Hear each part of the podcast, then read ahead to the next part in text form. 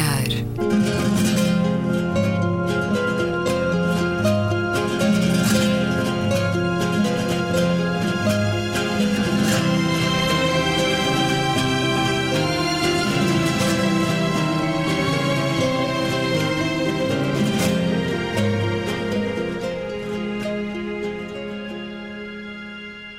Bem-vindos a um certo olhar. Uma conversa na Antena 2 com Luísa Schmidt, Gabriela Canavilhas, Joana Carvalho Fernandes e Luís Caetano. Joana Carvalho Fernandes é jornalista, na sábado foi correspondente da Lusa e é autora do livro A Porteira, a Madame e outras histórias de portugueses em França. É um dos retratos mais recentes da Fundação Francisco Manuel dos Santos.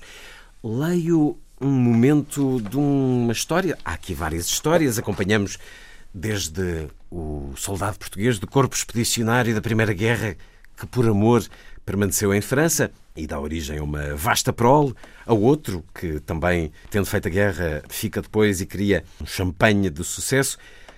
Há aqueles que fizeram Rádio Alfa, uma grande rádio da comunidade lusa em França.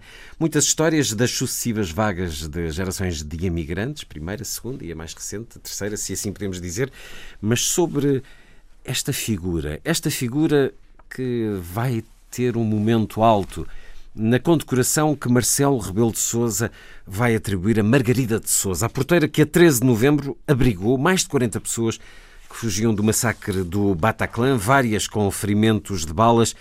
Ela que já foi condecorada por Anne Hidalgo, presidente da Câmara de Paris, vai agora ser condecorada por Marcelo Rebelo de Sousa, que diz que é um exemplo do que quer que sejam as condecorações a partir de agora, no Dia de Portugal e das Comunidades.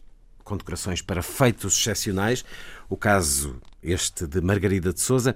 Mas voltemos às porteiras tal como nos são apresentadas por histórias na autoria de Joana Carvalho Fernandes, o elogio aos porteiros portuguesas de Paris é um clássico, na boca do parisiense, sobretudo na do fino. A concierge é invariavelmente séria, humilde, dedicada e trabalhadora. O embaixador Francisco Seixas da Costa já perdera a conta aos episódios de louvor que presenciara. Naquela noite de 1 de abril, à mesa de um jantar com convivas da alta sociedade francesa, decidiu dar uma resposta diferente ao clichê. Fingiu um semblante cansado e começou: Nem me falem nas concierges. Não imaginam o problema orçamental que elas me criam. Perante rostos surpresos, manteve a pós e prosseguiu, pedindo aos ouvintes discrição a respeito da confidência que se seguiria.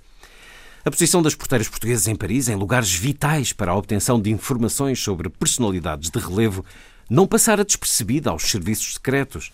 Tinha-se decidido aproveitar aquele potencial.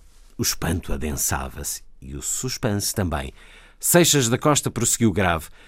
A Embaixada tem uma estrutura com cerca de 10 pessoas que se dedica a debriefar as concierges que se prontificam a colaborar connosco. E foram muitas. Cabe sempre ao embaixador separar a informação com significado político ou económico da que se prende com costumes, vícios e outro gossip. Tudo isso é destruído imediatamente, depois de eu ler, claro. O silêncio instalou-se. A audiência estava perplexa e ainda não tinha percebido como é que tudo isto se ligava ao problema orçamental do início da história. As nossas concierges, com uma ou duas exceções, não fazem relatórios escritos. Limitam-se a falar para um gravador, o que obriga a um moroso e custoso processo de transcrição. Isso ocupa-nos muita gente, e com as restrições orçamentais, o sistema começa a tornar-se insustentável. O público trocou olhares perturbado. É claro que não pagámos às senhoras, elas são voluntárias. Às vezes, pelo Natal, mando-lhes uma garrafa de Porto. O embaixador ainda se deu ao luxo de fazer um compasso de espera antes de lembrar que era dia das mentiras, para visível alívio de todos. É uma história absolutamente deliciosa esta. Joana Carvalho Fernandes, a que nos conta em A Porteira, a Madame. Por estas e por outras histórias, assim deu título a este livro, A Porteira, este lugar que esperou tantas mulheres uh, imigrantes na década de 60, nas décadas de 60, 70, ainda continuam a ser uma instituição em Paris? Sim. Eu, eu, vou começar por fazer duas ressalvas. A primeira é que essa história tem muita graça, mas é do embaixador Francisco Sim, claro, está identificado, mas aqui, aqui é relatada. Quero fazer essa ressalva, que é, é uma história com muita graça, que de facto é dele. E a outra ressalva é de que uh, o título do livro não é meu, e eu acho que foi, o, livro, o título funcionou muito, muito bem. A sua editora foi a responsável. Foi a minha. Sub, uh, subdiretora. Foi, foi a Dulce Garcia que que deu, que deu o título ao livro, porque eu tinha, estava com um problema em decidir o título e ela repete muitas vezes que se pudesse só fazia títulos se, e se me pudesse ajudar e de facto o título funciona bem porque não falamos só de, não fala só de porteiras o livro, mas a porteira de facto é, é uma instituição em Paris porque há uma grande probabilidade de indo, a, indo viver para o centro de Paris se ter uma porteira que é portuguesa. Isso aconteceu comigo, por exemplo e são mulheres, porque depois conta essas histórias que eu, eu podia continuar aqui agora a ler as outras histórias. Conta-nos aqui histórias de porteiras que vão atrás dos ladrões. Sim, porque é, eu acho que é um misto. De, a, a, a, profissão exige que elas façam mais do que uma coisa, que elas tenham mais do que uma tarefa, mas eu acho que o facto de serem portuguesas tam, também faz com que elas tenham uma certa tendência para se desenrascarem. E no caso, no livro há a história da Manuela, que é uma porteira que já foi repreendida pela polícia porque persegue os ladrões. Não espera pela polícia, vai atrás dos ladrões, descompõe os ladrões, já recuperou o material, eh, já chantageou um ladrão dizendo que não o deixava sair a menos que ele deixasse o material lá antes da polícia chegar. Portanto, as porteiras não são apenas porteiras, elas acabaram, as, as portuguesas em Paris, acabaram por se tornar uh, um bocadinho o garante da organização do prédio e um elemento importante naquelas famílias. Uh, são elas, no caso, a Manuela conta essa história, por exemplo, se há um casal de idosos uh, a, a, precisar de ajuda, é ela que toma conta, porque os filhos hoje estão longe, não estão muito disponíveis. A porteira toma conta dos filhos, acontece com a Lulu, que também entra nessa história. É, ela toma muitas vezes, toma tantas vezes conta das crianças dos, dos, dos moradores no prédio que às vezes os miúdos aprendem palavras em português, porque ouvem dizer, não é? Um, e Eu creio isso, que isso, isso, se vê naquele filme do Ruben Alves. Essa é uma homenagem não é, que, o, que o Ruben faz aos pais, eh, ao, ao contexto em que ele cresceu, e, e eu acho que ele olha para esta realidade que eu vivi, não é? Mas na qual ele cresceu de forma um bocadinho distanciada. E é engraçado porque ele consegue. Uh, consegue fazer humor com os dois lados, não é? Com algumas coisas nos franceses que magoam muito os portugueses e, e, e, consegue ao mesmo tempo gozar com os portugueses, fazer humor com isso, mas com algum carinho, não é? De quem, de quem também tem um sentimento de pertença ali. Por isso é que eu acho que, acho, acho que foi por isso que o filme foi um sucesso tão grande. O a Gaiola foi... Dourada e a mãe de Ruben Alves, a porteira, que Uh, em que ele se inspirou, está aqui numa conversa consigo também neste livro. É uma, uma figura da nossa Portugalidade, nessa grande comunidade que é maior em França e que é a nossa maior comunidade imigrante, e é que um, com esta. Com mais esta história, que poderia vir agora no livro, que, foi escrito antes do, dos atentados de Paris, uh, Margarida de Souza, a porteira então que abre que abre a porta de, ali ao lado do Bataclan, 100 metros, e deixa as pessoas entrar, manda-as entrar, e, e, tudo isto com uma profunda dignidade. Ela, segundo o Diário de Notícias, ainda não tinha sido informada de que ia ser condecorada por Marcelo Rebelo de Sousa e disse: a minha vida só mudava se eu ganhasse euro milhões, isto, enfim, não é nada. O que é que sentiu quando ouviu esta notícia do Marcelo Rebelo de Sousa, do Presidente da República, fazer esta condecoração? Antes disso já tinha sentido quando, quando o, o Presidente da República anunciou que comemoraria o 10 de junho em, em, em Paris. Paris, que isto é uma coisa muito importante para aquelas pessoas porque elas uh, estão de alguma forma divididas e há um capítulo nesse livro que fala sobre isso, não é? Quando, sobre a divisão do regresso, se a pessoa regressa ou não regressa a Portugal depois os seus de uma vida ou com as suas raízes. Depois de uma, exatamente, depois de uma vida a, a, pensar no regresso, e os portugueses, comparativamente a outras uh, comunidades imigrantes em França, projetam muito uh, o regresso, vivem muito a projetar o regresso, um, e, e, eu achei que isso seria um momento, foi um momento de grande felicidade para, para os portugueses de França. Um, e, e, e, quando li a notícia da condecoração uh, da porteira, uh, fiquei, fiquei, uh, fiquei surpreendida, sur, sobretudo, enfim, surpreendida pela, pela simplicidade com que ela se, se referiu a isto dizendo que não, que, que, não era uma estrela, que a vida dela era normal e que ela fez o que faria normalmente. E, e no fundo, é verdade a situação era extraordinária, mas o gesto dela foi um gesto normal, porque é isto que elas fazem todo o dia. As porteiras portuguesas em Paris, elas resolvem os problemas das pessoas em permanência. Ou de uma criança que não tem lugar na creche, ou de um adolescente que se portou mal, e às vezes são as porteiras que impõem respeito e, e alguma ordem mesmo dentro das casas, nas, nas famílias. E, e, Achaste, Gabriela Canavilhas, inspirada esta decisão do presidente Marcelo Rebelo de Sousa de celebrar o 10 de junho em Paris e de condecorar Margarida de Souza? Achei uma excelente ideia. De facto, o Presidente da República uh, tem uh, pontuado estes primeiros meses da sua, da, do seu mandato com, uh, com enfim, com, uh, de uma forma muito inspirada, usando as tuas palavras. Uh, e esta decisão foi muito bem tomada na medida em que nós temos uma diáspora muito, muito grande, muito diversificada e tem faltado, reconheçamos, tem faltado apoio aos nossos imigrantes. Apoio a partir aqui de Lisboa, a partir de Portugal, aos nossos imigrantes. Eu falo do ponto de vista de políticas públicas, do ponto de vista de sinais, sinais fortes. As próprias eleições eleições. Estavam a recordar daqueles problemas que houve sim, dos sim, boletins de votos chegarem. Claro, claro. Sinais fortes de que uh, nós aqui em Portugal estamos verdadeiramente com os nossos imigrantes. É certo que nós estamos e, e o nosso coração é muito grande e do ponto de vista dos afetos uh, não há dúvida nenhuma que estamos com eles. Mas às vezes faz falta mais do que isso. E nós somos muito pequenos e, e não temos meios para, uh, para, para honrar a dimensão que a história um dia nos atribuiu. Isto é, a história fez-nos tão grandes no passado e nós dispersamos de tal maneira este eh, no sentido do tamanho que a história nos tornou, que nós hoje estamos reduzidos a uma dimensão que não conseguimos atingir essa dimensão que tivemos no passado, em termos da capacidade de alcançarmos todos os testemunhos que deixamos pelo mundo todo. E quando digo testemunhos, digo as nossas gentes, porque nós temos portugueses desde uh, no Havaí até uh, o Alasca, e, enfim, nós temos portugueses em todos os cantos do mundo, na Ásia, e é muito difícil nós podermos dar resposta resposta a todos. Agora, a maior comunidade portuguesa é de facto na França e concretamente em Paris, onde ela está uh, bem, uh, bem organizada.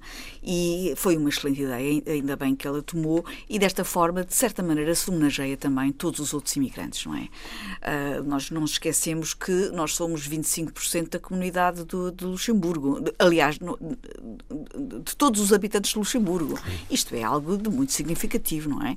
E na Suíça também nós temos uma importância substancial no que respeita à força força produtiva da Suíça.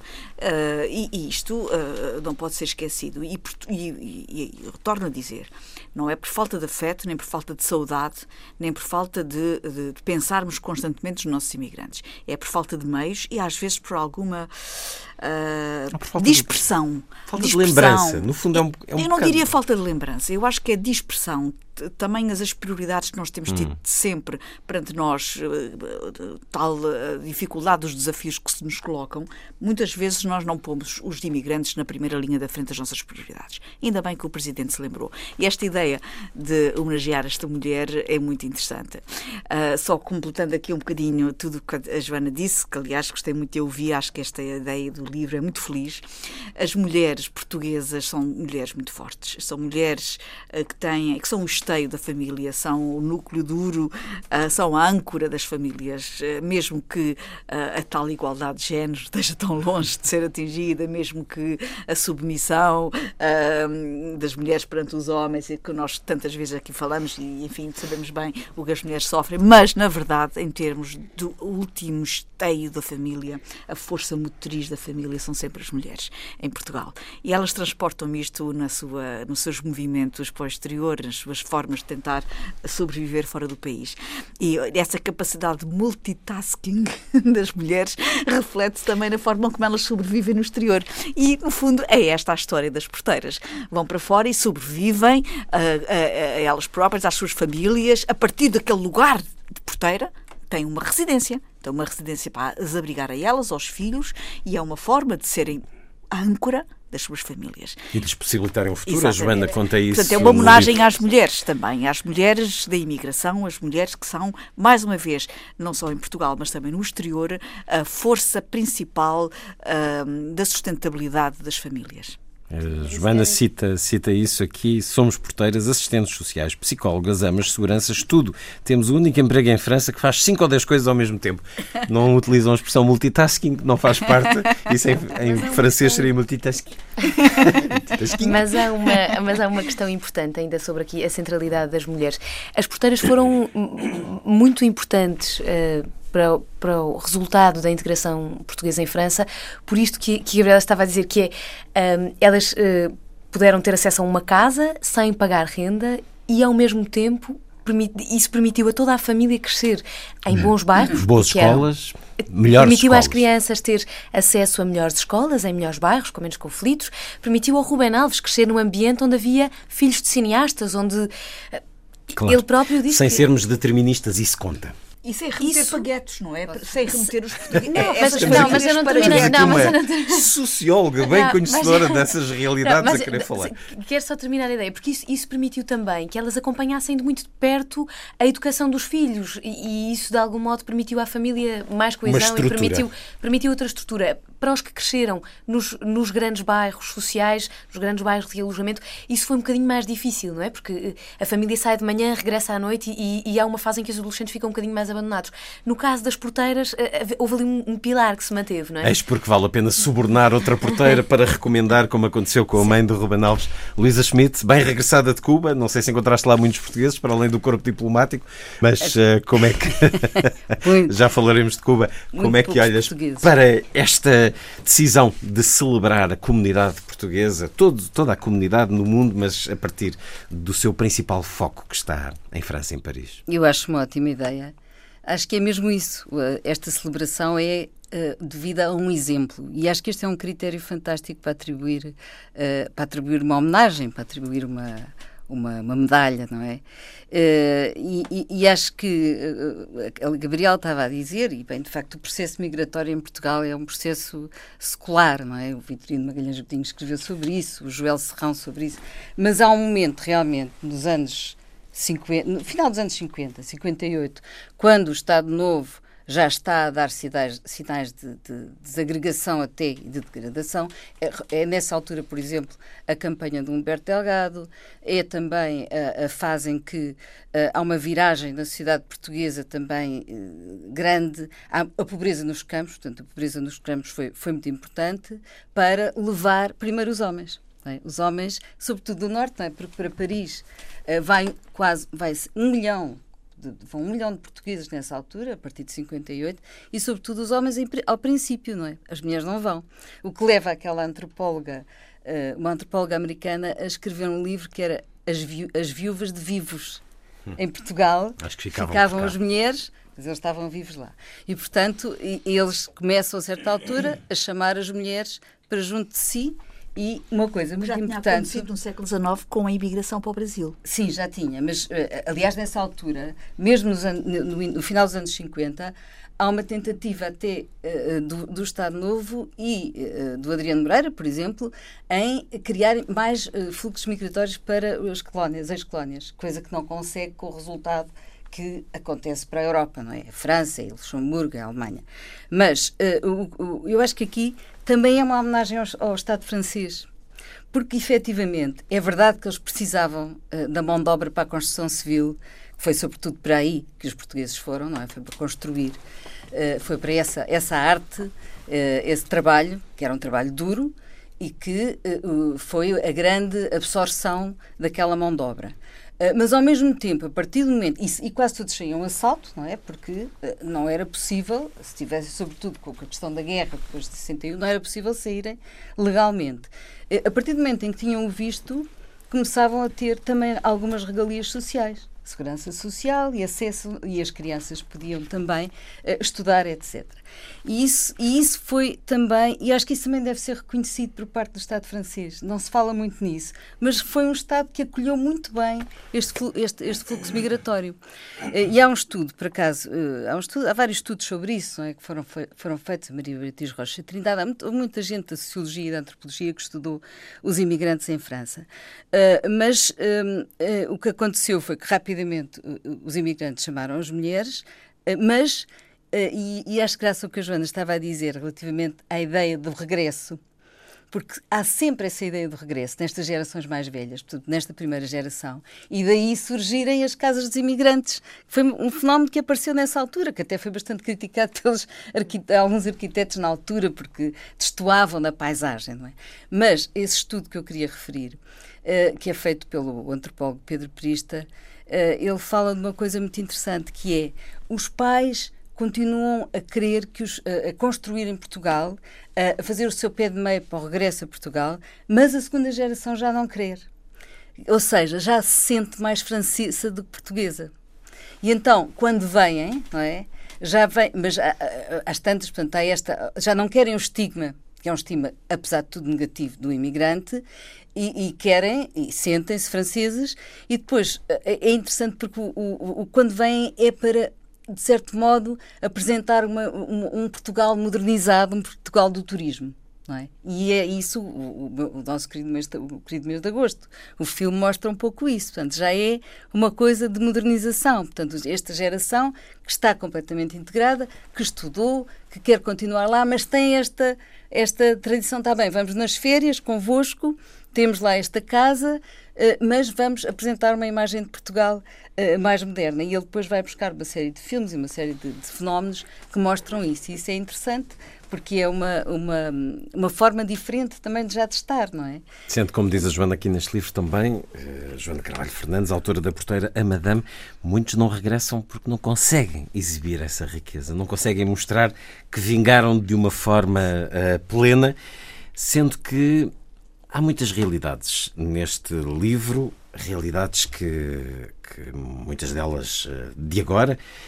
Olhando esse momento em que Luísa diz que o Estado francês merece ser saudado pela sim. forma como acolheu, a verdade é que acolheu, eh, às vezes a vida não era fácil. Acolheu, de facto, fugindo de, de uma realidade uh, ditatorial em Portugal. Para além mas de quando lá chegavam. intelectual, não é? Leio aqui uh, um certo do livro Logo que encontrou trabalho, arrendou uma barraca. Na verdade, apenas meia barraca. Na estrutura de 3 metros por 2, feita de blocos em cimento e com uma pequena janela que não abria, dormiam dois homens.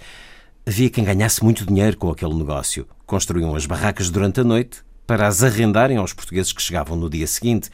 Não havia eletricidade e cozinhava-se num fogão a petróleo. Há diversos relatos de incêndios e de crianças atacadas por ratazanas. Na parede onde a cama de Batista de Matos estava encostada, Havia amarrada a dois pregos uma corda para estender a roupa que se lavava à mão com a água de um poço a poucos metros dali.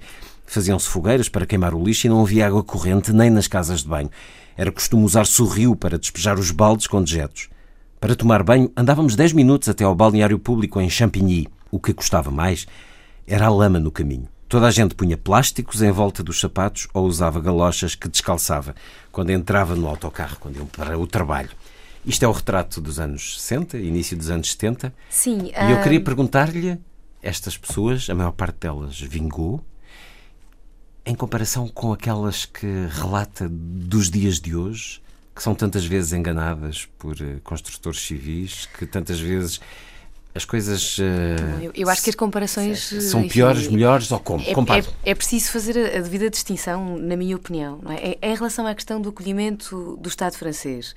Sim, acolheram-nos, sim, eles saíram de uma ditadura, foram para uma democracia, mas em muitos momentos era muito conveniente ter empregados que não claro, sabiam é o que, que era digo, a democracia, não é? Não é? Evidentemente. E, e se não direitos? sabiam, não sabiam o que eram os direitos. Ainda hoje, um, eu não sei de cabeça os números, mas um, a, a, Segurança Social Francesa procura portugueses contribuintes para lhes entregar uma reforma porque eles não sabem que têm direito a essa reforma. É direito, tá por não havia reformas em Portugal nessa altura. Não tem, ah, por isso portanto, é que eu acho que em determinado momento eu também acho que foi um bocadinho conveniente. Claro que foi, precisavam de mão de obra. Não, em França digo, e noutros países, noutros países. Sim, sim, sim, mas, mas deram ao mesmo tempo uma certa lição de lealdade cívica a prazo. Eu acho que aí isso, isso é de sublinhar. Bom, é? Eu acho era... que houve ali uma década, não é? É que uh, houve uma, em 56, estimava-se que vivessem em Champigny uma centena de portugueses. Depois, as reportagens que foram publicadas entre 64 e 65, eh, portanto, uma década depois, ehm, já apontavam para entre 10 e 15 mil habitantes no Bidonville. Portanto, eu diria, eles acolheram-nos, mas eu, eu, diria que não é preciso 10 anos para perceber que há 15 mil pessoas a viver em barracas. Portanto... Mas, oh, Joana, agora temos que pensar que ao mesmo tempo que se cria esse movimento, para Lisboa, dos campos veio um milhão também do, do mundo rural, sem nenhuma condições. barracas Essa até muito mais descrição tarde, aí, e ficaram até muito essa mais tarde. até 70 Aplica-se aos 74. bairros de lata Houve de cólera- Lisboa. Houve cólera em 74 em, em Lisboa.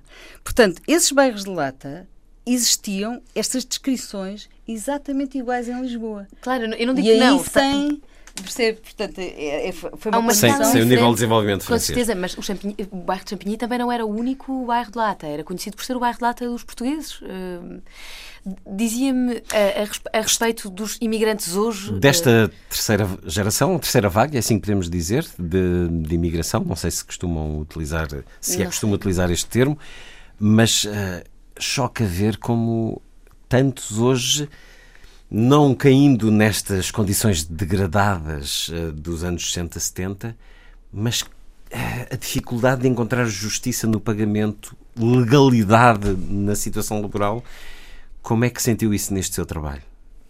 Fiquei muito surpreendida, porque é, é compreensível que uma pessoa que emigra nos anos 60, não é? Sai da pobreza, é, é, em geral analfabeto, não é? O Batista de Matos descreve que hum, viu muitas pessoas a assinar de cruz a folha de salário, portanto, se- ser analfabeto era normal nos anos 60, não, é? Não era- uma coisa excepcional. E quer dizer, ser analfabeto em 2012 é uma raridade. E essas pessoas que emigram agora, não é? Algumas, muitas da construção civil, onde, onde se encontram esses casos de portugueses que exploram outros portugueses, ah, eu, eu fiquei muito surpreendida porque achei que num contexto em que as pessoas são incomparavelmente mais escolarizadas ah, do que na anterior geração e, e em que Conhecem melhor os seus direitos. utilizam a internet, conhecem melhor os seus direitos, têm mais acesso a um telefone, não é? Que nos anos 60 era uma coisa caríssima. Eles telefonavam para casa no Natal, com sorte, Hum. Sabem que era há muito caro, associações não é? de apoio jurídico, etc. As condições eram diferentes na altura. Nos anos 60 eh, não havia este tráfico organizado. Uma espécie de quer dizer, capitalismo selvagem, Não, é neste isto? momento não são redes de tráfico, eh, de máfia, portanto, Ou seja, organizada. progredimos na direção da civilização de uma maneira, regredimos noutra? Exato, tal e qual. Portanto, neste momento, o que existe eh, a regular, digamos assim, estes fluxos de E imigrantes que não são. são bem imigrantes, vão trabalhar durante, não é? São não é escravos, estatuto só- de, certa maneira quase que chegamos ao, ao estatuto de escravos, não é? Que existe eh, cada vez mais e numa escala, agora não vamos comparar talvez exatamente, mas e por que não? Porque até podemos comparar. Há, há redes organizadas, eh, multinacionais, internacionais, que se dedicam precisamente à, à deslocalização de grupos de trabalhadores por várias fronteiras, eh, com o objetivo, evidentemente, de grande lucro, escravizando estas pessoas, ou pelo menos enganando-as de uma forma completa, dominando-as, retirando-lhes os passaportes, mantendo-as sob o seu controle, contra a sua vontade, portanto, caem no logro. E, portanto, estes casos portugueses que nós tomamos conhecimento, felizmente não foram regra, foram, ah, felizmente não foram regra, Luís, apesar de tudo, não é? Ah, mas foram casos em que, in- incluindo portugueses que entraram para esses esquemas, que foram ativos membros desses gangues, ah, foram casos claramente de crime organizado. E que graça naqueles que procuram oportunidades em França? Joana, sentiu isso? Eu não sei se é uma regra, eu sei que não é muito difícil que uma pessoa se encontre numa situação desse tipo, porque faz. eh, acredita numa proposta de trabalho, ah, se calhar aquilo até nem corre mal no primeiro mês. Mas ah, no segundo começam a não pagar eh, mas no tu- todo. Mas, naquele- mas era um tempo completamente não, mas estamos, Não, a, mas falar, agora, estamos a agora. falar de agora, De não é? Pois. Ah, mas é- isso não são, não são, Não- quer dizer, não são é uma onda de comparáveis, imigrantes, não é? é imi- não se chama imigrantes, são pessoas que vão temporariamente trabalhar para ganhar dinheiro, para voltar. Mas para... muitos dos anos 60 também iam Está temporariamente. Tá bem, não iam temporariamente, depois mandavam ir as mulheres. Não era bem, não foi bem a mesma coisa. Foi um os fluxos de imigrantes que mobilidade depois era muito se diferente, fixam. Não tem a ver com o que se passa a esse nível, como estás agora a dizer. Portanto, acho que é um fenómeno completamente diferente. E acho que é interessante aqui nós sublinharmos, eh, de facto, e eu continuo a achar que esta foi uma imigração bem sucedida. Aliás, eh, o, a Claro que sim. Porteiras. Claro Temos que estes foi. E números. essa, há grandes empresários que começaram por ser Há grandes imigrantes, empresários não e há, é? para além do mais, os, os Um portugueses daqueles que mais ganha estão- da Peugeot, que é um dos tipos mais bem pagos, que o até deu, uma certa, deu um é? certo Tem- escândalo, não é? Mas há, há aqui uns números que, que a Joana põe no livro. De acordo com a Câmara de Comércio e Indústria Franco-Portuguesa, existem em França mais de 45 mil empresas criadas e dirigidas por portugueses. Ganho Os dados da Embaixada de Portugal em Paris estimam que mais de 3.500 autarcas de origem portuguesa tenham sido eleitos em 2008. Como recorda Carlos Pereira, diretor do Luso Jornal, no livro La Communauté Silencieuse, a Comunidade Silenciosa, o presidente do Conselho de Administração de Paris-Bercy, a maior sala multiusos do país e a quarta maior do mundo. É filho de português e vereador na Câmara de Paris. Hermano Sanches Ruivo. A cônsul de França no Porto, Ode de Amorim, é filha de portugueses. O ex-embaixador de França em Portugal, Pascal Teixeira da Silva, também. François Hollande tem um conselheiro de origem portuguesa, Philippe Leglise Costa. 592.281 uh, imigrantes. 1 milhão 243 mil, contando com os descendentes. Encontrou muitos casos entre a imigração portuguesa a votar na extrema-direita de Marine Le Pen? Encontrei muitos e é surpreendente, mas já são mais portugueses mononacionais a viver em França. O hum. último uh, factbook da imigração de 2015 uh, diz que já são 599.333. Em 2012 já eram esses os números. Portanto, Portanto quando há falamos... uma evolução, continua uma evolução acelerada. Quando falamos. Na, na prática, está a inverter-se a tendência de envelhecimento da, hum. da, da, da, população portuguesa em França. É? Se, se, contarmos com, com os que têm dupla nacionalidade ou que são só franceses de origem portuguesa. Ora, uh... porquê é que uma comunidade que sofreu tanto e que teve provavelmente também de vencer alguns preconceitos uh, parece encontrar-se tanta compreensão pela extrema-direita? Joana Cardoso Fernandes. Temos que ver que eles saíram de uma ditadura. Não é? E que em muitos casos passaram muito tempo a trabalhar e não tiveram muito tempo para a atividade política, não é? Para a militância. Para a maturação é curioso, política. Também há outros casos, por exemplo, o António Pedro Vasconcelos fez aquele filme Imigrante antes e depois. E eh, nessa altura, quando eles saíram, não é? havia também uma força política de intelectuais que fugiam da ditadura, não é? que, se, que se iam embora, não é? Fugiam, eram exilados políticos em França, que também é sublinhar, não é? A França aceitou-os como exilados políticos. E havia algumas tentativas de irem a esses bairros eh, como esquerda que eram, não é? Tentar uh, captar a atenção dos imigrantes, há descrições sobre isso. Mas isso não acontecia. Porquê? Mas eu acho que há um fator fundamental, que são aldeias do Norte, muito católicas, e, inclusivamente, não sei se a Joana teve uh, alguma descrição sobre isto ou não, mas os padres também lá iam. De vez em quando, e iam os padres do os norte. sítios onde estavam os portugueses eram um terreno apelativo, até os bancos, não é? E... Até o banco, às tantas, tinha uma carrinha que passava Sim, mas a, a, igre, a, ideia, a Igreja Católica e um certo conservadorismo das, das aldeias do Norte, não é? Também Sim. criou não eram do sul que eles vinham, não é? Sim, não era, era, também criou essa, essa. A esquerda nunca. Eh, há uma grande ambiguidade uh, que, que, a esquerda sempre teve em relação aos imigrantes por causa disso. E porque eles realmente ingressaram muito também dos valores burgueses. Aí Uh, aí, quer dizer, as mulheres tiveram um papel fundamental, não é? Foram as modernizadoras também, de certo modo, uma certa mimetismo, um certo mimetismo com as patroas, com... Claro, estavam mais em contato Estavam mais em contato uh, e queria que os filhos fossem assim, mas acho que esta origem de ser do Norte, de ser muito católicas, de ser muito... e de aderir muito àqueles valores hum. burgueses, acabou por não ter influência da outra comunidade exilada, não imigrada, mas exilada em França, que eram os intelectuais e os políticos de mas esquerda que foram imensos para lá. Fator, há aqui um fator, não é também não é só isso. é também. Acredito que sim, mas também há aqui um outro fator que é curioso observar.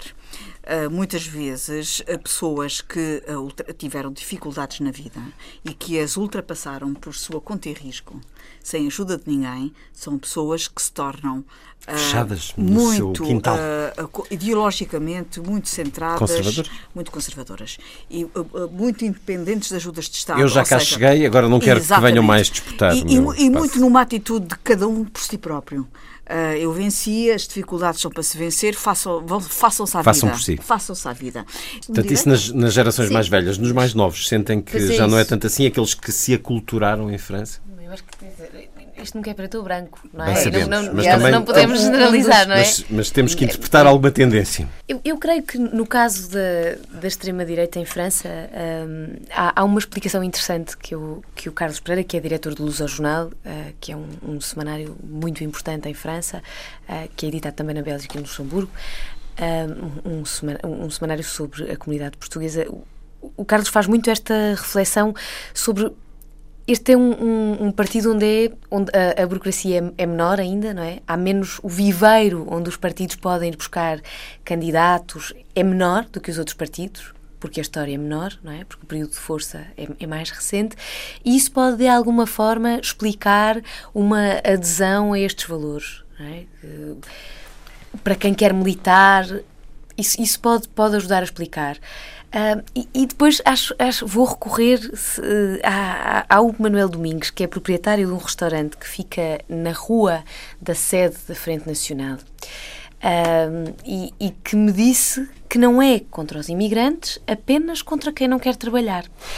E, portanto, também é preciso é ver que este discurso da extrema-direita em França é um discurso que, desde que a Marine Le Pen ascendeu à liderança do partido, é um discurso muito apelativo, é um discurso com que qualquer pessoa concorda. não há aquelas investidas uh, duras do pai dela. Doutrinárias Ela, ideológicas, não, é, segregacionistas. Para já tem um potencial de, de, de identificação enorme, porque é uh, mãe, foi, era advogada, é, pode ser uma francesa como hum. as outras e, portanto, isso cria um potencial de identificação. É divorciada, tem os seus filhos. Tem uma imagem formal. Tem uma imagem muito próxima da do cidadão comum, hum. não tem aquela imagem. Uh, sim, elitista. Ela é empática. Ela cria muita empatia e, e eu acho que isso, isso também está. Isso também está a imagem dela também trouxe muitas pessoas ao partido e acho que o aligerar da linguagem também fez com que a Frente Nacional tivesse mais apoio. Temos então esta condecoração a 10 de junho, a Margarida de Souza, a porteira portuguesa que socorreu várias pessoas é quando dos atentados de Paris, uma condecoração por feitos excepcionais, diz o Presidente Marcelo Rebelo Sousa que quer que seja este o critério a partir de agora. As ordens honoríficas do Estado português foram concedidas em grande medida nos, em todos os mandatos. Ramalhianos concedeu 2.005 ordens honoríficas. Jorge Sampaio, 2.374. Mário Soares, 2.505. Cavaco Silva, 1275, creio que já tenho os números uh, completos, incluindo no último ano. Perdeu algum sentido esta forma de homenagear os grandes portugueses, na tua opinião, Gabriela Canavilhas? Eu acho que não. Eu Mesmo com estes números todos? Não, Ora, dois é mais sentido, 8 mil quase. O que eu acho que torna, uh, pelo menos, uh, constrangedor é quando vemos que alguns nomes condecorados de repente surgem em escândalos financeiros, escândalos judiciais. Mas quando se aplica desta maneira, corre-se esse risco, não é? Isso é que a se torna. É grande, é preciso. É, isso é que se torna um bocadinho constrangedor. Então, não vês necessidade de ser mais eh, específico nos critérios? Eu, eu acho que uh, com Jorge Sampaio, sobretudo, abriu-se o leque uh, a figuras diferentes daquelas que eram habituais. Uh, Jorge Sampaio abriu aos artistas, abriu aos, às pessoas da cultura. Isto foi um refrescamento, digamos assim, daquilo que era institucionalmente habitual. Mas nunca como Jorge Sampaio. Jorge Sampaio até quase diria com algum afeto, que foi até longe demais. Quer dizer, o Jorge Sampaio uh, condecorou uh, grupos de rock, visitavam Portugal, pimba, levavam a medalha.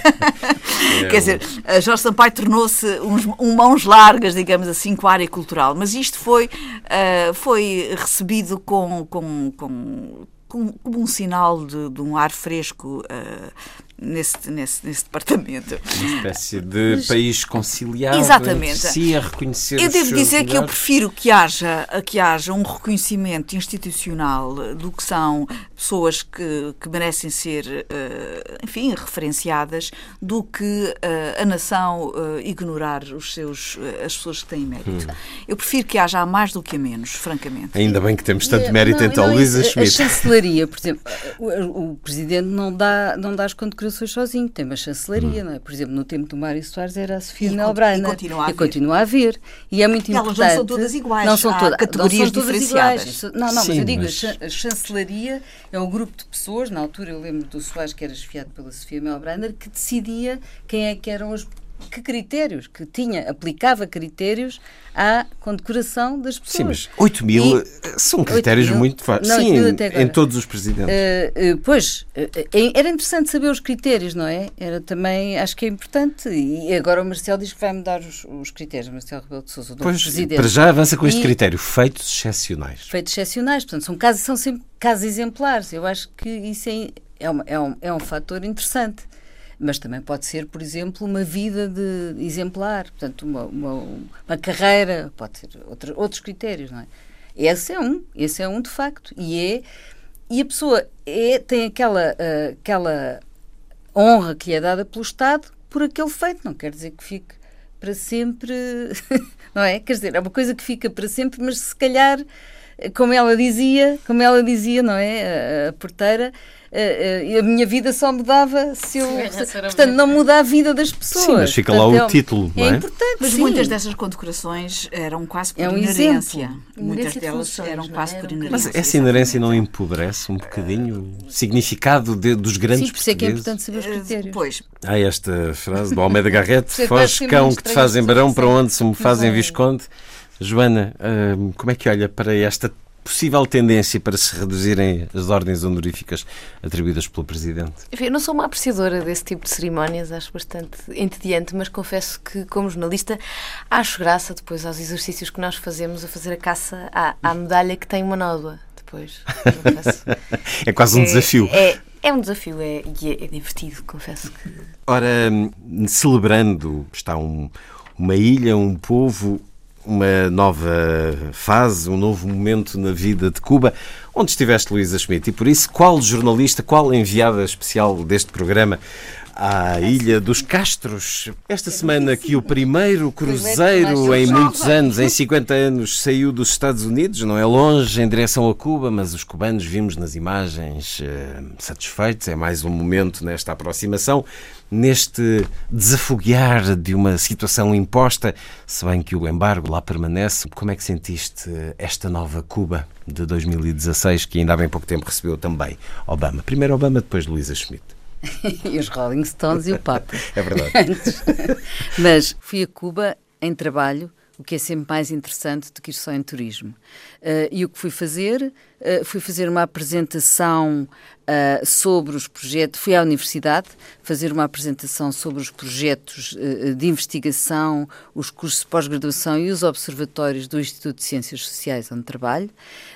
A universidade é desde logo um edifício antigo com mais de 300 anos, muito bonito. Aliás, como toda a arquitetura da Havana, é excepcional. É, realmente espera-se que eh, nesta eh, renovação se mantenha a traça, a traça original daqueles edifícios, alguns do século XIX, outros do século XX, mas realmente é uma traça arquitetónica absolutamente eh, extraordinária e única, que eu já, já sabia que era assim, mas não pensei que fosse tão veemente e tão clara e tão, embora evidentemente com, muita, com muitos edifícios degradados, não é? A precisarem urgentemente de reabilitação. Na universidade, eh, o que é que eu fiz? Fiz essas apresentações sobre os projetos eh, e tinha uma audiência constituída por professores de várias universidades e alunos eh, e com uma curiosidade enorme e um interesse eh, muito grande sobre o que se passava eh, também em Portugal e na Europa, o que me levou também a fazer uma, a fazer uma apresentação, enfim, uma, uma abordagem ao que é hoje a União Europeia, ao que ela significa no contexto mundial, como as coisas aqui se passam. Achei muito interessante esse lado da curiosidade, do interesse. Um, trocámos livros e estudos, estavam particularmente interessados na questão dos jovens, os jovens que hoje não só têm o o acesso à internet e, portanto, estão numa, estão numa viragem eles próprios, numa mudança, como são um grupo que deseja muito sair.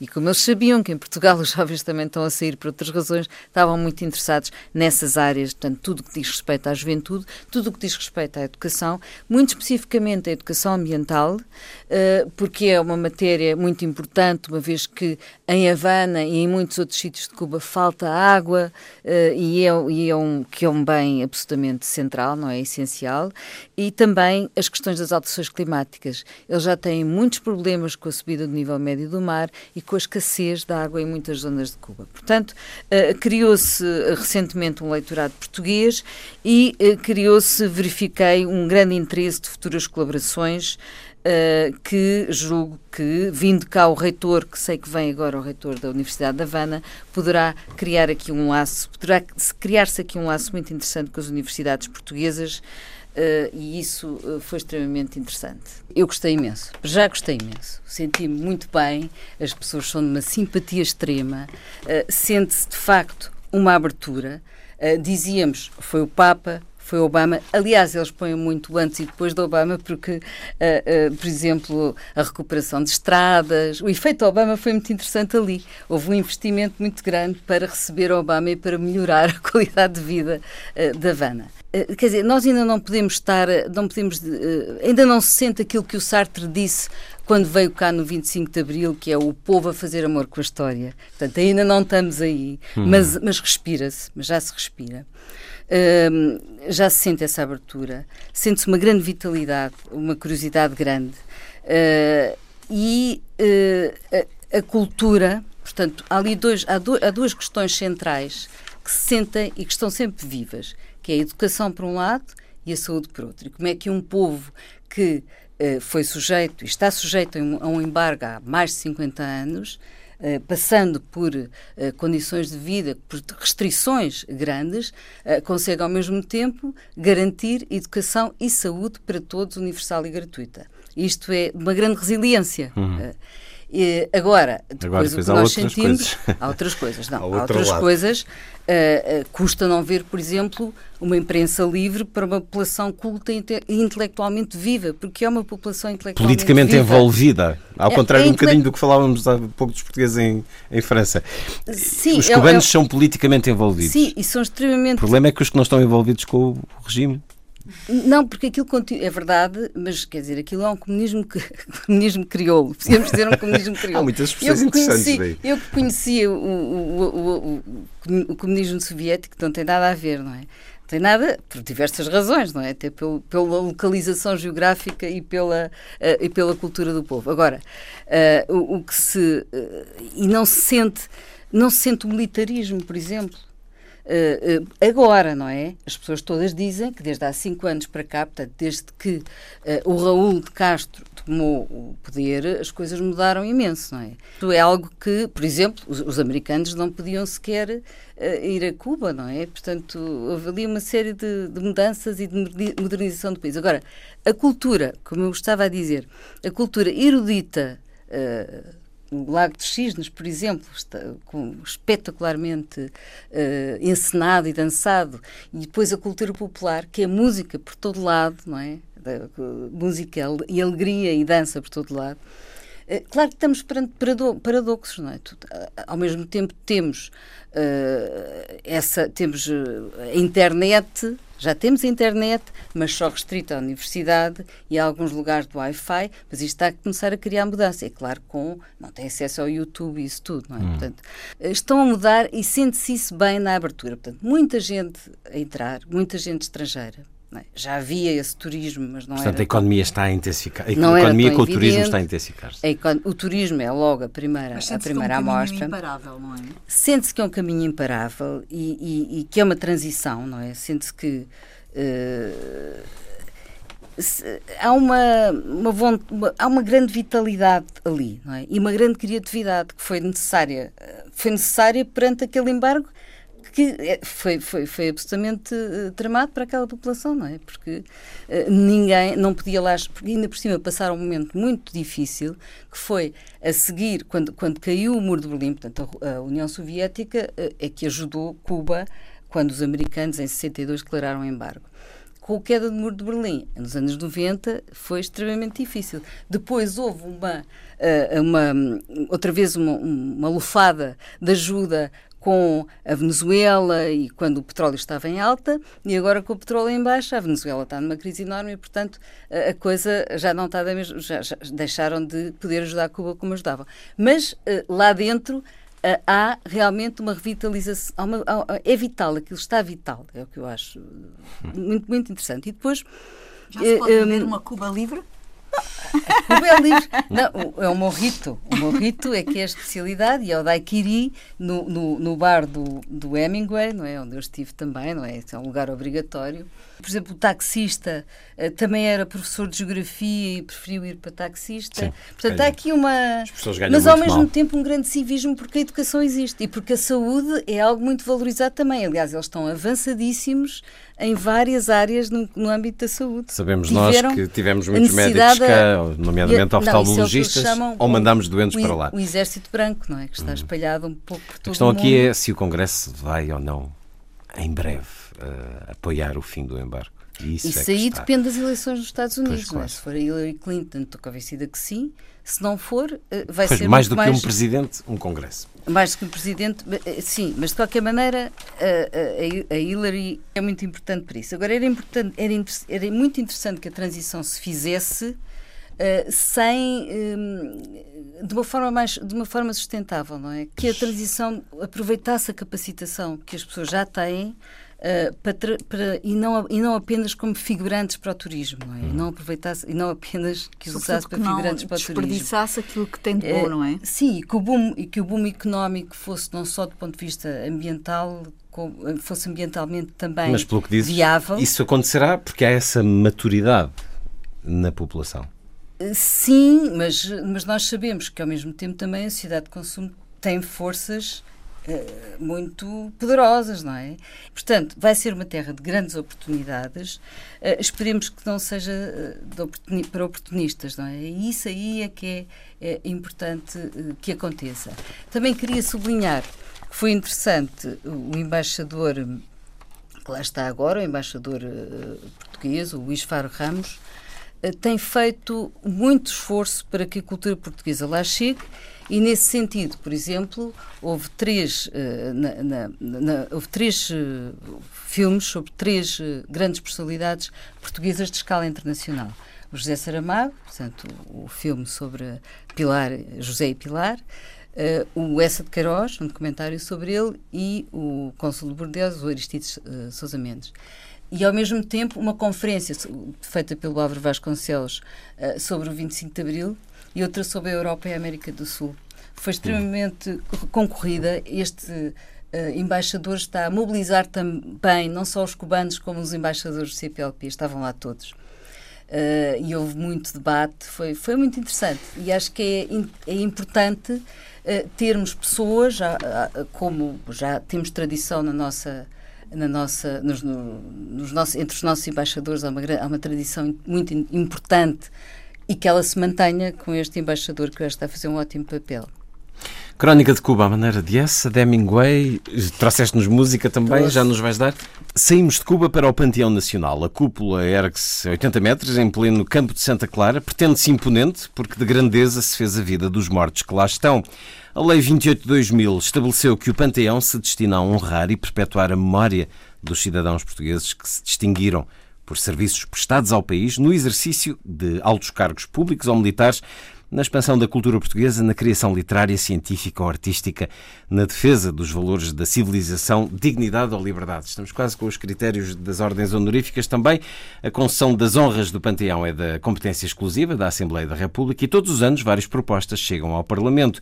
Uma decisão política, burocrática, morosa, que é levada a plenário e que abrangeu, na última década, Amália Rodrigues, Aquilino Ribeiro, Eusébio, Sofia de Melbreiner e que, por causa disso, provocou opiniões distintas, eh, eh, contrárias, prós e contras, nomeadamente no caso de Eusébio, isso aconteceu e bastante. Ora, esta semana, a Assembleia da República mudou o acesso, mudou. De que forma? Gabriela Canavilhas, temos agora novas regras para o lugar onde repousam os nossos melhores. Várias vezes têm ocorrido mortes de pessoas que têm um significado importante e emocional para os portugueses, ou também importância relevante, e há sempre clamores para o Panteão, tem que ir para o Panteão Nacional. Uh, ainda há pouco tempo, o Manuel de Oliveira, o próprio Nicolau Breiner, enfim, uh, chegam-nos muitas vezes esse tipo de clamores, e eu penso que aqui há a Antena 2 também, e não só, e muitas outras personalidades que têm relevância nacional, e as pessoas, afetivamente, uh, enfim, têm esta, esta reação. E, na verdade, hum, é nosso, nossa, nossa, enfim, entendimento que hum, um, um espaço e uma distinção como esta do Panteão deve ser hum, uma decisão que deve ser tomada depois de uh, das águas baixarem uh, e de se passar o tempo suficiente para a decisão ser tomada sem emoção. Eh, deve-se deixar passar o tempo suficiente para a memória referencial da, da, da personalidade crescer na, na, memória coletiva do povo e passar a ser uma referência. Uh, ela própria crescer no entendimento do povo português até crescer após a sua morte. Isto é, que, que, não seja até a própria geração que conheceu a personagem e a personalidade, ser até as gerações seguintes que mercê do peso desta personalidade e da forma como ela não só perdura, mas até cresce no imaginário coletivo, ela garante esta importância para ascender ao Panteão Nacional. Isto uh, dá, uh, dá, do nosso ponto de vista, legitimidade, sim, para perdurar para todo o sempre. Uh, neste espaço que se destina a homenagear os grandes da nossa história. Nós não, não podemos esquecer que uh, o Panteão é onde uh, quem lá está será referenciado como os grandes de Portugal. Um modelo, um hoje, exemplo. daqui a 500 anos, daqui a mil anos. e, portanto, nós achamos que não deve ser só um ano após a sua morte, como está hoje na lei. E, portanto, entendemos que é que deve ser pelo menos 20 anos depois da pessoa morrer. E, portanto, é esta alteração que esta semana foi aprovada na Assembleia da República. E uh, eu acho interessante nós apresentarmos isto hoje aqui na nossa, nossa conversa e falarmos sobre isso, Sim, porque bem, traz, uma... traz esta, esta, este incremento de reflexão uh, que uma geração consegue, acho eu, aprofundar. Uhum e faz crescer a memória desta, desta personalidade uh, de maneira que uh, ela ganhe com isto e com este tempo, porque o tempo traz peso, uh, relevância. Acho eu que a, a, o caso, por exemplo, da Sofia de Melbrenner, ela, quando foi para o Panteão, tenho a certeza absoluta que era mais importante para os portugueses do que era quando morreu porque, entretanto, passados 20 anos, uh, a sua obra foi muito mais divulgada, o nome dela foi muito mais referenciado, ela foi crescendo dia a dia na memória de todos nós. Ela hoje está no panteão com mais, uh, com mais reverência e mais admiração dos portugueses do que ela tinha quando faleceu. Uh, o panteão tem, neste momento, Teófilo Braga, João de Deus, Manuel da Riaga, que aliás foi há pouco tempo, o Berto Delgado, Sofia de Melbrana e os últimos, como sabemos, foi Amália Rodrigues e Eusébio. Eh, e, portanto, a grande eh, novidade é passa a ser necessário 20 anos até a personalidade poder ir para o panteão. O que não invalida que possam ser atribuídas placas e isso já, de, de, alguma maneira, satisfaz a necessidade mais imediata. Gostava só de referenciar também que esta alteração legislativa também consagra aos Jerónimos e ao Mosteiro da Batalha o Estatuto de Panteão Nacional porque também com as mesmas espaços, regras, com as mesmas regras e com o mesmo estatuto de panteão, porque nestes espaços também estão uh, sepultados claro. grandes Grande nomes pessoa. nos Jerónimos, para além de, enfim, uma quantidade enorme de grandes reis de Portugal, enfim, de vários, uh, estão também grandes, uh, grandes personalidades como Vasta Gama, Luís de Camões, Alexandre Herculano, Fernando Pessoa, aqui na área da cultura, e na batalha, enfim, desde Dom João I, enfim, toda a dinastia de Viz e entre outras grandes personalidades da história claro, de Portugal. Mesmo que sejam túmulos vazios, muitos deles Não são lugares de esquecendo que já a Cruz de Coimbra hum, já era já tinha o Estatuto de Panteão, hum. onde está Dom Afonso Henriques. Hum. Sendo que aqui muitos destes lugares, incluindo o Panteão, são lugares pagos, de acesso pago, o que é uma questão também interessante. Gostava de ver Aristides de Sousa Mendes no Panteão Nacional, Joana. Eu confesso que essas eh, questões. Eu não sou muito sensível a essa questão. O panteão não é uma coisa que me diga como cidadã. Não, não me debruço muito tempo. Não, não, não é uma luta minha. A homenagem confesso. não se faz porque o corpo. Não parece que a homenagem se fica... faça no sítio onde está o corpo, hum. não é por aí que a pessoa conhece mais a obra. Ou Mas há uma forma de consagrar e de apontar os exemplos. Só não é, só não é a minha luta. Agora, uh, acho interessante que, que, se reserve um bocadinho mais de tempo para refletir. Uh, porque acho que uma alteração deste tipo permite um bocadinho mais de distanciamento e, e, e acho que impede as histerias uh, uh, mediáticas que, que, se criam em torno das perdas, não é? Que em, em parte são naturais, em parte, enfim, é, é o andar das coisas, não é? e, e parece-me uma, uma medida sábia, porque assim a discussão pode acontecer com mais eh, tranquilidade, parece-me. Luísa, o teu olhar sobre esta mudança não, legislativa acho... e sobre estas casas, já não é só uma casa, estas casas não. de sublimação de uma vida.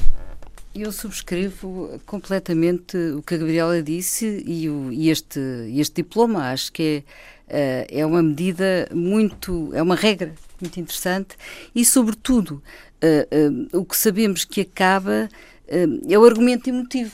Portanto, deixa de haver o argumento emotivo e passa a ser uma coisa, algo muito mais pensado e com o, é o desdobramento do tempo, podia ser 20 anos, podia ser 30, podia ser 40, mas de facto 20 anos já chega para se perceber uh, se a pessoa depois uh, prevalece e uh, se desenvolve no, na cultura dos portugueses e no imaginário dos portugueses e na vontade que eles têm de o ver consagrado num panteão ou nos Jerónimos ou Uh, nesses locais uh, mais emblemáticos. Não temos tempo para desenvolver outras propostas que vos tinha feito. A sugestão de música vem então dessa maravilhosa ilha? Da maravilhosa Luísa... ilha. Eu trouxe vários discos, portanto podia ter sugerir, sugerir aqui o Compai Segundo, fica para a próxima vez. Uh, agora, desta vez, então vamos ouvir o Hasta Sempre. O Hasta Sempre é do, do Carlos Puebla, que foi mesmo o autor da música e que é uma é uma resposta à carta que o Che Guevara uh, deixa aos cubanos quando se vai embora uh, levar a revolução para outros países, primeiro África e depois da Bolívia, onde, uh, onde é assassinado. e, portanto, o Hasta Sempre, interpretado por Carlos Puebla, o seu autor, que é também um músico de la Revolución. Foi um certo olhar. Terminamos então com esta música da Revolução. Um certo olhar com Gabriela Canavilhas, Luísa Schmidt, Joana Carvalho Fernandes. Muito obrigado por Hasta ter vindo. Hasta sempre. sempre. E Luís Caetano, assim, uma excelente semana.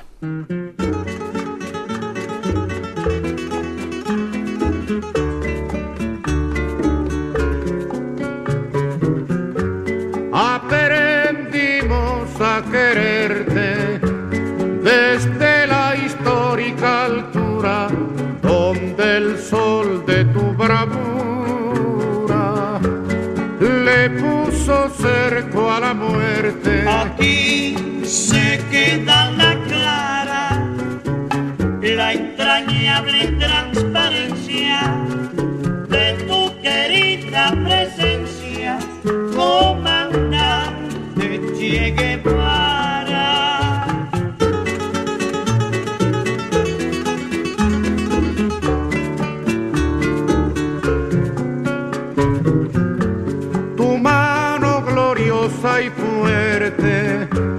Sobre la historia dispara cuando todo Santa Clara se despierta para verte. Aquí se queda la clara, la entrañable transparencia de tu querida presencia, comandante Che para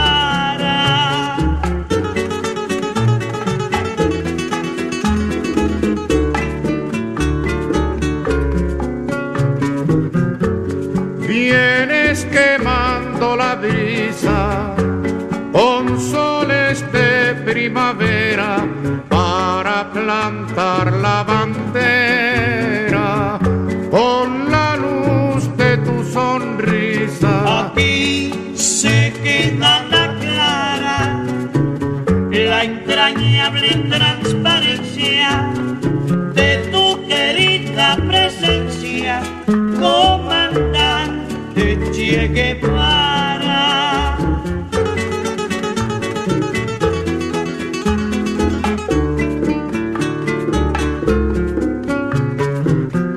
Tu amor revolucionario te conduce a nueva empresa donde espera la firmeza de tu brazo libertario. Aquí se queda la clara, la entrañable transparencia de tu querida presencia, comandante Che Guevara.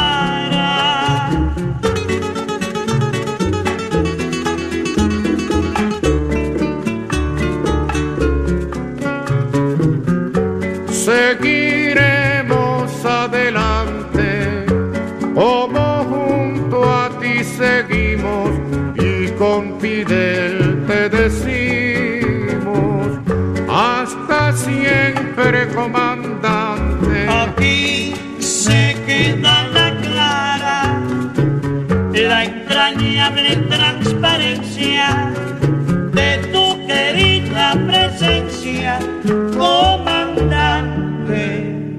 Che